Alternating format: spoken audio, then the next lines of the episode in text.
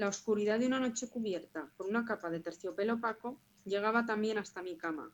Me sentía envuelta en un halo que cegaba todo aquello que un día mis ojos azules vieron brillar reflejado en las aguas más puras de mi pozo, y que ahora se habían convertido en un mar de dudas imposibles de llevar a la desembocadura. Habíamos empezado a poner, con todos nuestros esfuerzos, las primeras piedras de un mundo que, muy pronto y ya, comenzaba a cambiar. Nuestras ideas de la tolerancia ante los más necesitados que seguía notando la miseria pegada a las paredes de sus casas, de justicia ante las más atroces crueldades y la lucha por unos merecidos derechos tan nuestros como para la otra mitad de la población, se nos iban disipando entre la bruma que formaba la niebla del invierno.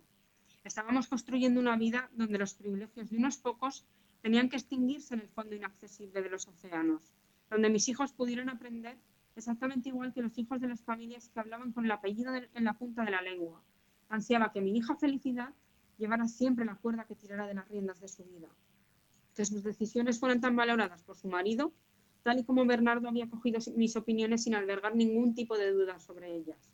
Sin embargo, nuestro mundo se estaba desmoronando por momentos. Esta aterradora guerra lo estaba haciendo trizas. La tragedia se iba sumando a las tragedias ya vividas, y la ilusión de nuestros sueños más intensos se iba borrando entre las lluvias de la primavera. Solo nos quedaba un pequeño hálito de esperanza entre los nuevos brotes de hiedra que, esta misma tarde, habían estado observando Faustino y Paloma entre cómplices miradas. Tumbada en la cama, me volví hacia la ventana.